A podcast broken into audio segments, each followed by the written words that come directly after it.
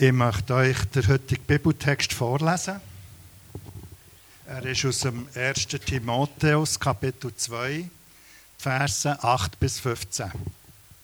Mein Wille ist nun, dass die Männer überall beim Gebet ihre Hände in Reinheit erheben, frei von Zorn und feindseligen Gedanken, Ebenso will ich, dass die Frauen sich in Würde schmücken mit Anstand und Besonnenheit, nicht mit kunstvoll geflochtenen Haaren oder Gold oder Perlen oder teuren Gewändern, sondern wie es sich schickt für Frauen, die Gottesfurcht geloben mit guten Werken. Die Frau soll durch stilles Zuhören lernen, in aller Unterordnung zu lehren gestatte ich einer Frau nicht, ebenso wenig über einen Mann zu bestimmen. Sie soll sich still verhalten, denn Adam wurde zuerst geschaffen, danach erst Eva. Und nicht Adam hat sich verführen lassen, sondern die Frau ließ sich verführen und wurde so zur Übertreterin. Sie wird aber dadurch gerettet werden, dass sie Kinder zur Welt bringt, wenn sie mit Besonnenheit im Glauben, in der Liebe und in der Heiligung bleibt.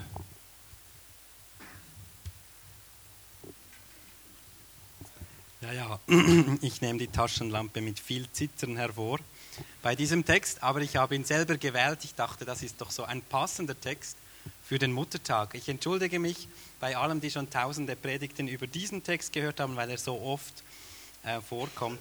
Nein, natürlich äh, ist genau das Gegenteil der Fall. Ich habe schon ganz lange keine Predigt mehr gehört zu diesem Text. Und deshalb habe ich gedacht, komm, das machen wir heute. Ähm, ich stelle mir vor, dass beim Vorlesen des Textes einige sehr unterschiedliche Reaktionen durch Köpfe und Herzen in diesem Raum gegangen sind. Die einen haben gedacht, endlich kommt wieder mal. Und die anderen haben gedacht, was bitte sehr ist denn das? Alles nur das nicht. In unserer Zeit löst ein solcher Text einen höchsten oder höchste Shitstorm-Alarmstufe aus. In diesem oder in einem Monat werde ich mich zur Wahl stellen dem nationalen Vorstand der Bewegung Plus Schweiz. Und wenn ich das Vertrauen der Delegierte bekomme, dann werde ich für den Bereich Kommunikation verantwortlich sein. Und es gibt fast kein anderes Thema, das in der heutigen Kommunikation mehr Schweißperlen auf die Stirn treibt, als Aussagen rund um Geschlechterrollen, Gender und all die Fragen, die dazugehören. Das Thema ist so vielschichtig, so komplex, dass es, wie Ronald gesagt hat, ein zum Scheitern verurteiltes Unterfangen wäre, hier jetzt alle Fragen beantworten zu wollen. Vielmehr sehe ich es auch als eine Versuchung, die Predigt dafür zu brauchen, jetzt meine Haltung vom Stapel zu lassen und damit die eine Hälfte von euch vielleicht glücklich und die andere zornig zu machen. Damit hätten wir einen Blumentopf gewonnen. Denn eines, das habe ich in den knapp vier Jahren, wo ich jetzt hier Pastor bin, gelernt. Die Haltungen auch zu diesem Thema sind in unserer Kirche ziemlich verschieden. Und gerade das sehe ich als großes Plus, als Potenzial, zu dem ich Sorge tragen möchte. Ich möchte im Folgenden ausgehend von diesem gelesenen Text einige Grundlagen, Eckpunkte zu diesem schwierigen Thema legen. Mein Hauptziel ist, dass Sie uns helfen, in ein Gespräch zu kommen. Nicht in ein Gespräch, sondern in ganz viele Gespräche miteinander. Am meisten belastet oder betrübt mich die Art und Weise, wie oft über diese, dieses Thema gesprochen wird. Offen, offensichtlich beschäftigen diese Fragen rund um Geschlechter unsere Zeit. Und wenn wir eine Kirche sein wollen, die verbindet, dann wünsche ich mir das für dieses Thema ganz besonders, denn die Gräben sind so tief, dass wir hier eine Kirche sein können, die es schafft, miteinander im guten Gespräch zu sein. Gehen wir doch diesen Text mal an. Paulus beginnt mit den Männern. Mein Wille ist nun, dass die Männer überall beim Gebet ihre Hände in Reinheit erheben, frei vom Zorn und feindseligen Gedanken. Ich habe mich vorher beim Worship-Lied, Worship ist ja auch eine Form von Gebet, kurz umgeschaut, wie viele Männer ihre Hände dann wirklich erhoben haben. Die Prozentquote war sehr tief. Ähm, offenbar nehmen wir das da nicht so genau mit diesem Text, wenn es darum geht, die Hände zu erheben. Die, einige Männer würden jetzt aus Verteidigung vielleicht sagen, ja, das geht doch gar nicht jetzt, ob Hände erhoben oder nicht, sondern es geht um frei von Zorn und feindseligen Gedanken. Ich glaube, Paulus hat das hier sehr wörtlich gemeint mit den Händen, die in die Höhe gehen. Aber ich glaube trotzdem nicht, dass wir jetzt ab sofort wieder eine Handerhebungspflicht während den Liedern einführen müssen. Es war damals offensichtlich Sitte, Kultur, dass die Männer beim Beten die Hände gegen den Himmel gestreckt haben. Wir leben in einer Kultur, wo das nicht unbedingt der Normalfall ist. Der Fokus liegt tatsächlich auf der Haltung des Herzens, der Reinheit, der Friedfertigkeit, der Versöhnung statt Zorn und Feindschaft, die unser Herz in Beschlag nehmen können. Und darum finde ich es legitim, die Handposition beim Gebet ob die unten oder oben ist, als sekundär zu betrachten. Vielleicht hätte es uns auch mal gut, wieder die Hände zu erheben. Aber zumindest interessant finde ich, dass viele, die beim hinteren Teil des Textabschnitts, der noch kommt, auf einer wörtlichen Auslegung beharren, aber hier schon mal äh, Kompromisse machen mit Paulus, der das so schreibt. Mit dieser Beobachtung gehen wir weiter zu den Frauen. Ebenso will ich, dass die Frauen sich in Würde schmücken, mit Anstand, Besonnenheit, nicht mit kunstvoll geflochtenen Haaren oder Gold oder Perlen oder teuren Gewändern, sondern wie es sich schickt für Frauen, die Gottes Furcht geloben, mit guten Werken. Vielleicht könnt ihr mal kurz bei eurer Nachbarin, also Sitznachbarin, kontrollieren, geflochtene Haare. Gibt es das? Goldperlen? Kurz fragen, was die Kleider gekostet haben. Waren sie teuer? Warum machen wir das nicht? Wir spüren auch hier geht es um eine Haltung, die Paulus beschreibt. All diese, ich nenne sie jetzt mal salopp schickimicki Sachen, werden zwar auch an anderen Stellen der Bibel ähm, kritisch ins Auge genommen. Es gibt ein ganzes Kapitel beim Propheten Jesaja, wo er sich über diese, äh, über den Schönheitsfimmel der damaligen Frauen wettert. Handkehrum gibt es auch Passagen, wo der schöne Schmuck von Frauen positiv hervorgehoben, gefeiert wird. Ähm, auch schöne Kleider werden durchaus genossen und gewürdigt, im Hohelied zum Beispiel. Und wir spüren instinktiv, es geht hier nicht um Regeln und klare Do's und Don'ts, das darf man tragen, das darf man nicht tragen, sondern um die Frage, rückt der Schmuck, das Aussehen, die Kleidung plötzlich ins Zentrum der Aufmerksamkeit. Und ja, das kann auch in Kirchen geschehen. Ich gebe zu, ich tue mich immer mal schwer, wenn ich entscheiden muss, was ziehe ich an, äh, wenn ich eine Predigt habe, weil auf der einen Seite ähm, finde ich, ja, ihr müsst mich ja dann ähm, eine gewisse Zeit lang anschauen und ich will da nicht völlig zerlumpt vor euch steh, stehen. Auf der anderen Seite graut mir auch so von einer Kirche, wo man schön angezogen kommen muss und ähm, plötzlich gibt es so einen, einen, einen Druck, dass man, dass man ein bisschen gut aussieht und das glaube ich nicht, dass das das Ziel der Kirche ist. Es soll natürlich, authentisch, auch schlicht sein. Jeder ist so willkommen, wie er ist. Und das finde ich gar nicht so einfach, ähm, gebe ich zu und hoffe da auf eure Toleranz bei meinem Kleidungsstil. Aber ich will mich nicht lange bei den Kleidern aufhalten, denn die heiße Eisen, die kommen ja erst beim letzten Teil und da will ich die Zeit dafür sparen. Die Frau soll durch stilles Zuhören lernen in aller Unterordnung. Zu lehren gestatte ich einer Frau nicht, ebenso wenig über einen Mann zu bestimmen. Sie soll sich still verhalten. Denn Adam wurde zuerst geschaffen, danach erst Eva. Und nicht Adam hat sich verführen lassen, sondern die Frau ließ sich verführen und wurde so zur Übertreterin. Sie wird aber dadurch gerettet werden, dass die, sie Kinder zur Welt bringt, wenn sie mit Besonnenheit im Glauben, in der Liebe und in der Heiligung bleibt. Paulus tritt hier aus heutiger Sicht von einem Fettnapf in den nächsten. Ich habe mal die schön pink gefärbt. Unterordnung, Lehrverbot, Wankelmütigkeit, weibliche und dann noch die Verknüpfung von Kindergebären und Rettung. Schlimmer geht's nicht. Und ganz ehrlich, auch wenn ich den Abschnitt schon einige Male gelesen habe, ich muss immer wieder mal leer schlucken und kann mir den Gedanken nicht verkneifen. Paulus, Paulus, wohin, in was reitest du dich da bloß wieder rein? Ein paar Hintergründe und Gedanken zu diesem Text. Es wird vermutet, dass die Situation dieser Gemeinde, die Timotheus leitet, deshalb der Brief an Timotheus, von Streit durchzogen war.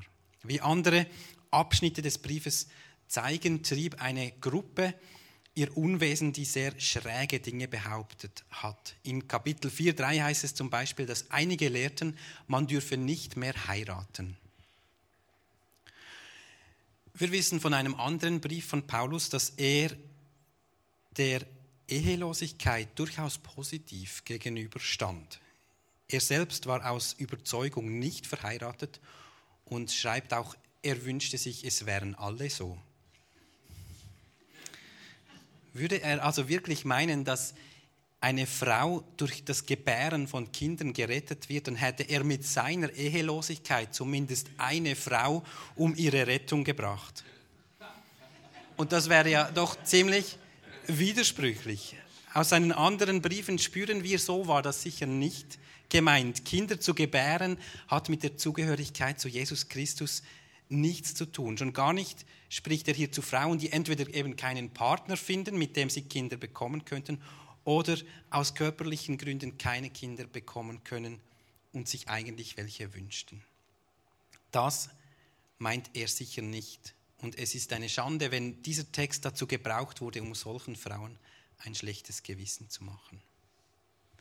Paulus spricht vermutlich in einem Kontext, in der das Gebären und Aufziehen von Kindern plötzlich in Verruf geriet. Wir wissen von einer starken Strömung, so im ersten Jahrhundert, wo diese Texte geschrieben wurden, im damaligen Griechenland, ähm, die das Geistige in den Himmel hob. Das ist das Wichtige. Und das Körperliche, das Materielle, das wurde abgewertet. Und Paulus hält hier entgegen. Er sagt, die natürlichen, die körperlichen Seiten des Menschseins sollen nicht abgewertet werden, gehören zu unserer Person dazu. Und, und entgegen vieler philosophischen Strömungen von damals hat das Christentum immer auch an einer körperlichen Auferstehung festgehalten, obwohl das in dieser Zeit eher peinlich und wenig sexy war. Paulus kann also in einem Brief die Ehelosigkeit promoten, im anderen kann er das Kinderkriegen hervorstreichen. Und beide Aussagen klingen in sich sehr absolut. Das ist Paulus Sprache. Aber sie gehen in dieser Absolutheit, spüren wir auch gar nicht so zusammen und waren offenbar auch nicht so gemeint.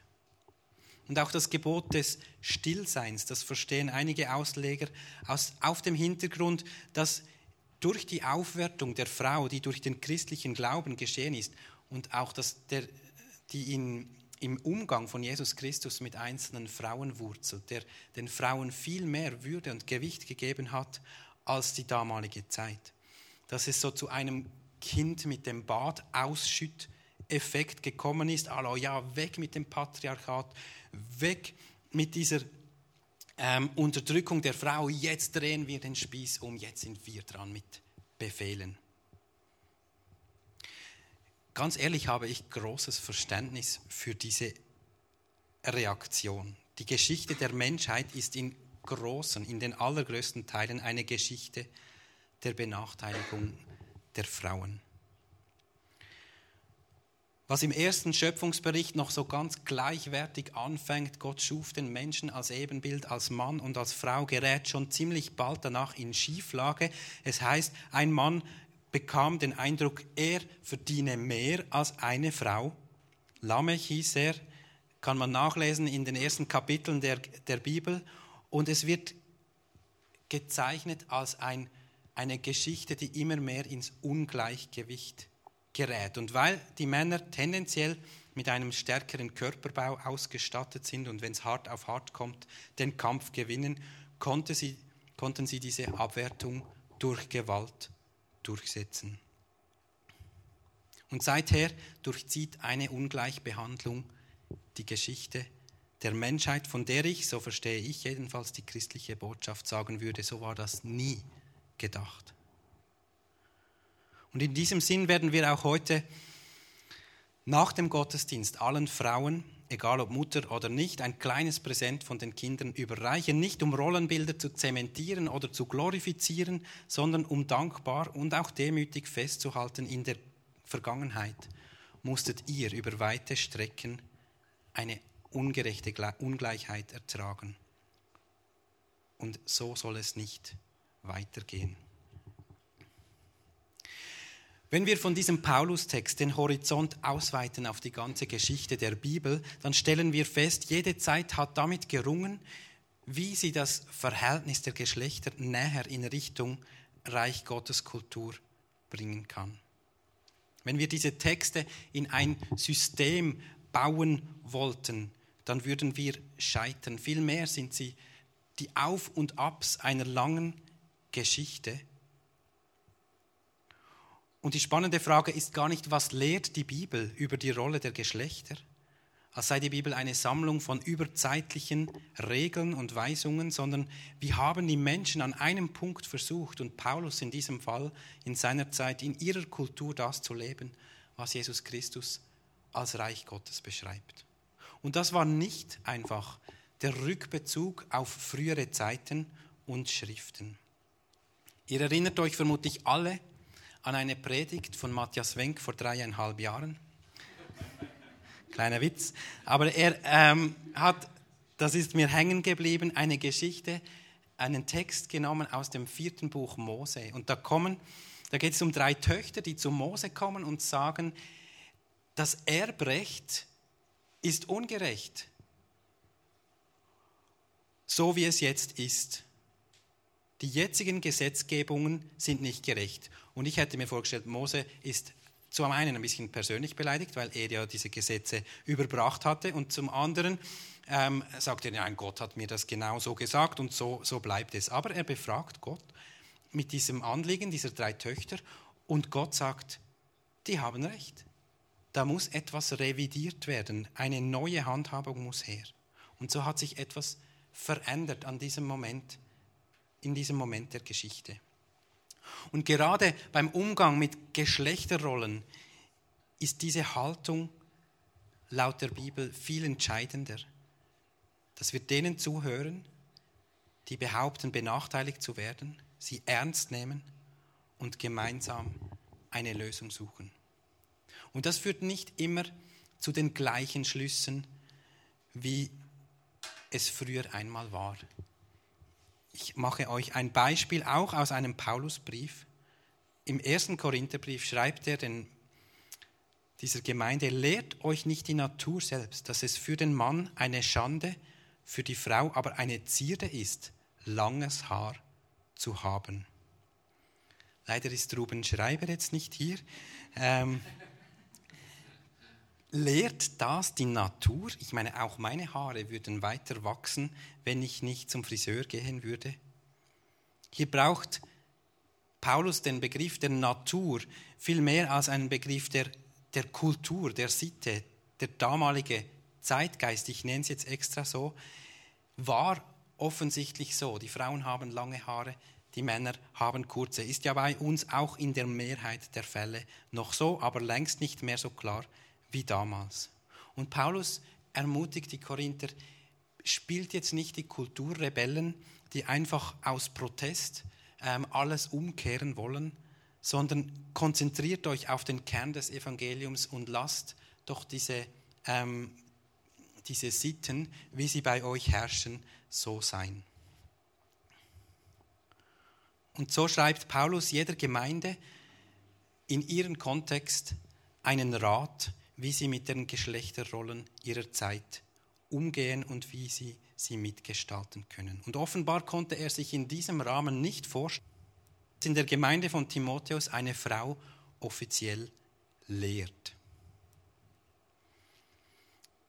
Das ist auch nicht sehr verwunderlich, wenn man bedenkt, dass die Frauen zur damaligen Zeit gar keine Schulbildung bekommen haben, nicht zur Ausbildung zugelassen wurde, wurden. Das war auch wieder so eine Regel, die angstbesessene Männer aufgestellt haben. Und dass Paulus dann noch mit der Sündenfallgeschichte argumentiert, haben wir das noch? Ich gehe nochmals zurück zum Text. Sagt, ja, es war die Frau, die verführt wurde. Auch hier dürfen wir die Absolutheit, mit der das so kommt, nicht mit dem verwechseln, was Paulus sagen will. Er vermutlich spricht er in diesen Kontext so rein und sagt, ihr Frauen habt auch Anteil an den Macken der Menschheit, sage ich jetzt mal. Und ihr müsst jetzt nicht den Spieß umdrehen, wie es die Männer jahrtausende lang gemacht haben. Wenn man die Geschichte anschaut, dann muss man ehrlich sagen, die Männer kommen ja noch viel schlechter weg. Während die Frau im Paradies argumentiert hat, Gedanken abgewogen hat, Gegenargumente geliefert hat, wird vom Mann einzig berichtet, die Frau gab ihm, er nahm es und aß. Also klingt nicht gerade nach sehr viel Rückgrat. Und wer auf dem Hintergrund von dieser Geschichte eine größere Verführbarkeit der Frau im Vergleich zum Mann behaupten will, der hat, würde ich sagen, ziemlich große Tomaten vor den Augen. Vielleicht war es, waren es ja im, im Paradies die Tomaten, die, ähm, da, um die es ging. Es, es ist ja nicht ganz klar, um welche Früchte es da ging. Und auch wer die Geschichte der Menschheit anschaut, der dürfte den Männern in Sachen Unverführbarkeit kaum den Sieg zusprechen, würde ich jetzt mal so vorsichtig formulieren.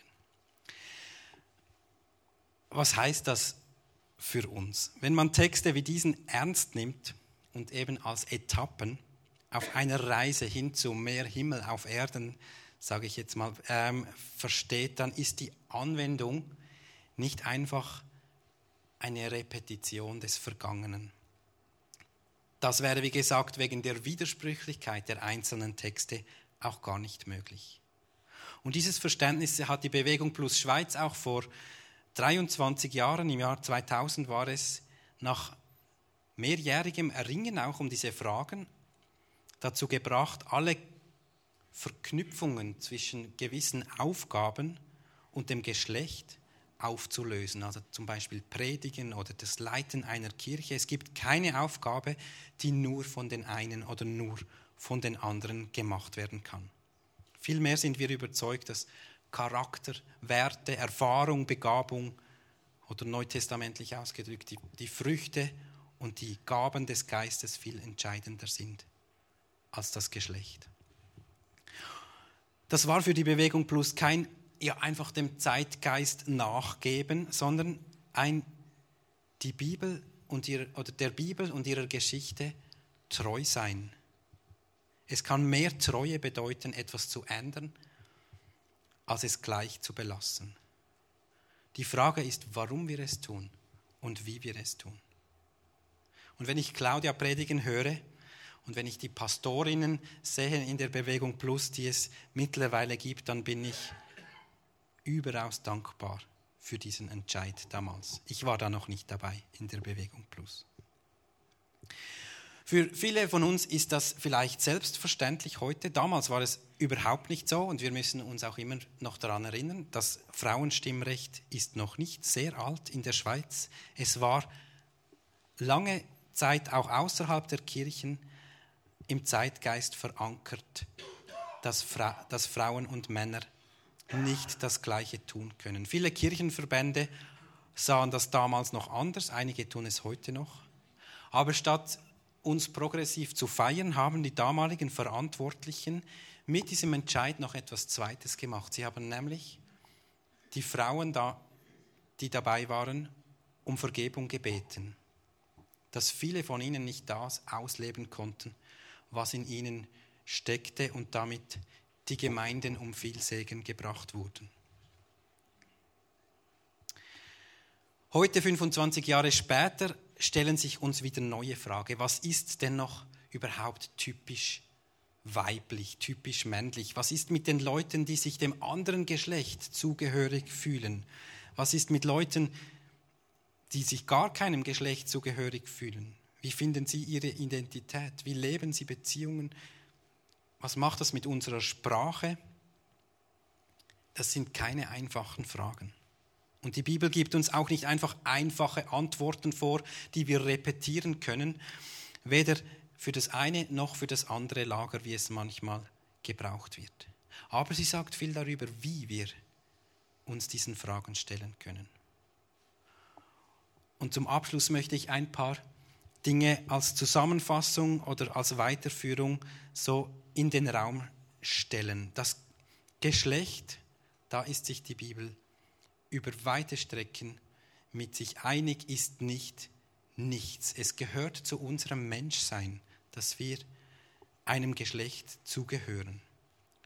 Wir konnten nicht wählen, wir wurden nicht danach gefragt. Aber es ist gut, das zumindest ernst zu nehmen, ohne dabei das Geschlecht zu glorifizieren. Denn das ist gerade das, das Zweite, und man kann das nicht so gut lesen, sehe ich jetzt gerade. Das Geschlecht ist nicht alles. Paulus schreibt auch den Galatern, wieder einer anderen Gemeinde, und da braucht er wieder an, offenbar war es dort wieder anders, und deshalb schreibt er auch andere Dinge. Schreibt er, es gibt nicht mehr Juden und Griechen, nicht Sklaven und Frauen, Freie, nicht Mann und Frau, denn wir alle sind eins in Christus Jesus. Also diese Überidentifikation mit einem Geschlecht soll nicht zur Identität werden, zum Zentrum werden. Ein bisschen mehr Entspannung in diesen Fragen täte uns allen gut und sagen, das Geschlecht ist nicht alles. Rollenbilder sind sehr wandelbar und abhängig von der eigenen Zeit und Kultur. Wir sollen sie ernst nehmen, aber sie sind nicht gegeben. Zeit und Kultur sind weder Feindbilder noch göttliche Instanzen, die Frage ist, wie leben wir die Nachfolge in dieser, in unserer Zeit? Was heißt das für uns? In unserer Zeit Frau oder Mann zu sein. Und da wird es schwierig. Und jetzt hat meine Fernbedienung den Geist aufgegeben. Kannst du den nächsten Punkt klicken? Die Berufung auf das typisch weibliche oder männliche, die haben sich oft nicht bewährt. Bei allem, was typisch männlich und, oder typisch weiblich sein soll, gibt es auch Ausnahmen. Ich persönlich kann zum Beispiel wenig mit schnellen Autos oder 500 Gramm Steaks anfangen, obwohl das sehr männlich klingt. Es kann ja durchaus Dinge geben, die einer Mehrheit der Männer oder Frauen entspricht, aber sie dadurch männlich oder weiblich zu bezeichnen, hilft nicht, sondern sie grenzt nur an die aus, die zur Minderheit gehören. Und diesen hat sich Jesus besonders zugewandt, nicht weil sie der Minderheit angehören, sondern weil sie eben ausgegrenzt wurden, weil die Macht der Mehrheit sich über sie erhoben haben. Ah, du hast die Farbe geändert, super Sam, dann kann man es ein bisschen besser sehen. Eine der größten Gefahren, finde ich, dass eben diese Macht der Mehrheit über die Minderheit regiert oder die, Mächt, die Mächtigen über die Schwachen bestimmen, wie sie sein müssen. Und das gibt es in unzähligen Versionen. Die Mehrheit bestimmt, was als männlich oder weiblich gilt, oder die Mehrheit sagt, die Frau muss zu Hause bleiben, oder die Mehrheit sagt, die Frau darf nicht mehr zu Hause bleiben. Immer ist es eine Mehrheit, die über eine Minderheit bestimmt, was doch eigentlich richtig ist, der, dem Geschlecht entsprechend. Und ich glaube, da liegt oft die Ungerechtigkeit begraben, dass wir Dinge als normal ähm, bezeichnen und dadurch alle die, die außerhalb dieser Norm sind, irgendwo an den Rand drängen und sie nicht dazugehören können. Jesus wird dereinst nicht unsere Haltung in der Genderfrage wissen wollen, sondern ob wir Gott von ganzem Herzen, mit ganzer Seele, mit ganzer Kraft geliebt haben und unseren Mitmenschen wie uns selbst. Und ich glaube, unseren Mitmenschen zu lieben wie uns selbst heißt zuallererst, sie, ihre Haltungen, ihre Erfahrungen, ihre Empfindungen ernst zu nehmen, ihnen zuzuhören und mit ihnen ins Gespräch zu kommen. Und das wäre eben auch mein großes Anliegen. Ich habe am Anfang gesagt, dass ich mich oder dass ich schwer vermute, dass es in unserer Kirche nicht alle gleich sehen mit diesen Fragen. Wenn es um Gender, Geschlechterrollen, sexuelle Orientierung geht. Und mein großer Wunsch ist, dass wir darüber reden können, ohne uns gleich das Heil abzusprechen. Denn das geschieht leider ganz oft. Viele gruppieren sich dann, reden über die anderen und nicht mehr mit den anderen. Und der heutige Muttertag soll Anstoß dazu sein, bewusst das zu probieren, jemanden darauf anzusprechen. Wie denkst du über diese Fragen? Was macht dir Sorgen? Was sind deine Erfahrungen? Und was hat dein Glaube damit zu tun? Respektvoll, persönlich und mit viel Leidenschaft für Gott und die Menschen. Ich möchte beten.